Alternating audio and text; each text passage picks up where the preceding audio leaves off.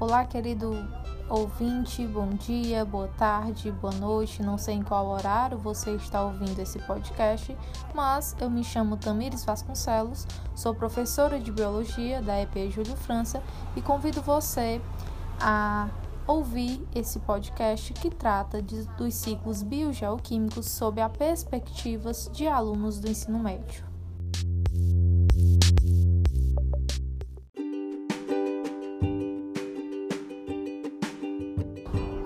Agora vamos conhecer um pouco do ciclo do oxigênio sob a perspectiva de Nicole Menezes.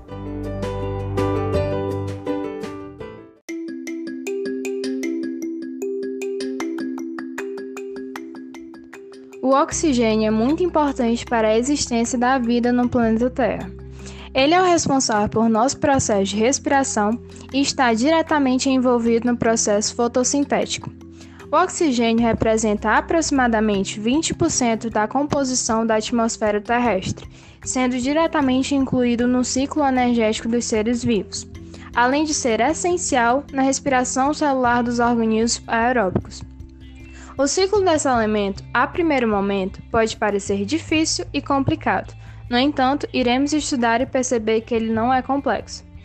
Em seu ciclo existe a presença de processos que já conhecemos, como, por exemplo, o processo de fotossíntese, de respiração, de combustão e de decomposição. Iremos começar com a produção do oxigênio, ou seja, com o processo fotossintetizante.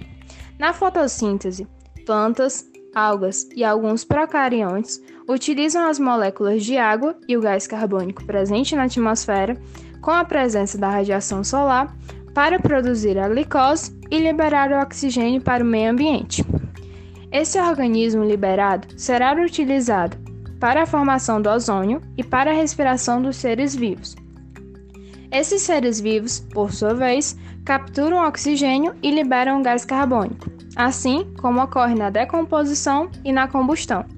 Esse carbono liberado será transformado em oxigênio através da fotossíntese, continuando assim o ciclo.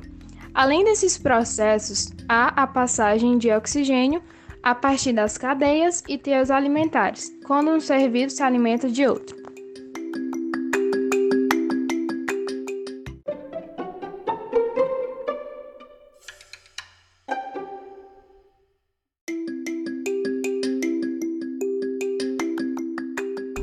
Agora vamos entender um pouco sobre o ciclo do carbono sob a perspectiva de Pedro Elton.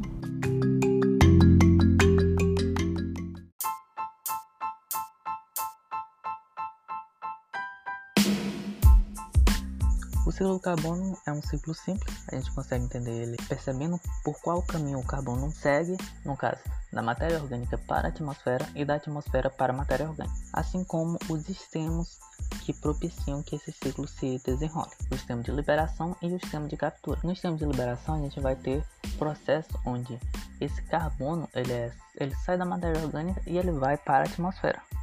E na captura a gente vai ter o processo contrário, onde se retira esse carbono da atmosfera e leva para a matéria orgânica. Tendo isso em mente, a gente vai observar os processos em si em que ocorre liberação e que ocorre captura.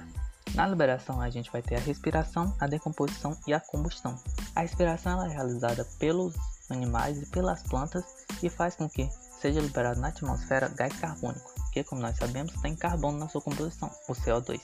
Temos também um processo de decomposição, no qual as bactérias, os fungos é, decompõem a matéria e nessa decomposição ocorre a liberação muitas vezes de gás carbônico e metano. O metano que na sua estrutura ele possui também carbono, no caso CH4. Aqui a gente precisa observar algo importante, que algumas vezes a matéria ela não é decomposta e ela acaba se armazenando em locais onde ela não, não pode é, passar por esse processo, pode ocorrer através de milhares e milhares de anos a formação de petróleo. Quando o ser humano pega esse petróleo e transforma em combustíveis, que, como nós já vimos em química, trata-se de álcoois, ou seja, compostos que possuem na sua estrutura vários carbonos, e uh, o ser humano ele usa esse, esses combustíveis principalmente nos motores a combustão, a gente tem o terceiro processo, o processo de combustão. O processo é outro processo em que o, esse carbono ele retorna à atmosfera. Então, quando nós observamos que lá no primórdio do nosso planeta nós tínhamos uma quantidade bem maior de carbono e que essa quantidade ela se reduziu através do, do aumento do número de espécies, assim como os acontecimentos como a formação do petróleo, nós vemos que essa combustão ela pode ser prejudicial, porque ela gera um desequilíbrio na quantidade de carbono que havia na atmosfera quando a, a nossa espécie é, começou a se desenvolver. Contudo, no outro extremo a gente tem o extremo de captura, que é nada mais nada menos que a fotossíntese. Fotossíntese que é realizada por plantas, algas e fitoplânctons e que ela vai basicamente é, retirar esse, esse carbono é, através da absorção de gás carbônico da atmosfera e isso vai propiciar com que o ciclo continue. Porém, quando a gente observa que na nossa sociedade, uma sociedade tão poluente que cada vez libera mais gás carbônico na atmosfera, em detrimento que cada vez mais também a gente tem a destruição de vegetação, a destruição é, de florestas e tudo mais, a gente vê que fica uma balança bem desequilibrada, porque a gente tem cada vez mais carbono sendo liberado, enquanto cada vez menos captura. Então, isso pode gerar graves problemas, graves impactos ambientais, não só a vida dos seres humanos, mas também a vida de várias espécies que dependem desse ciclo para sobreviver. Então, o ciclo do carbono também ajuda a gente a entender esse impacto e o quanto pode ser prejudicial quando se desequilibra um ciclo como esse.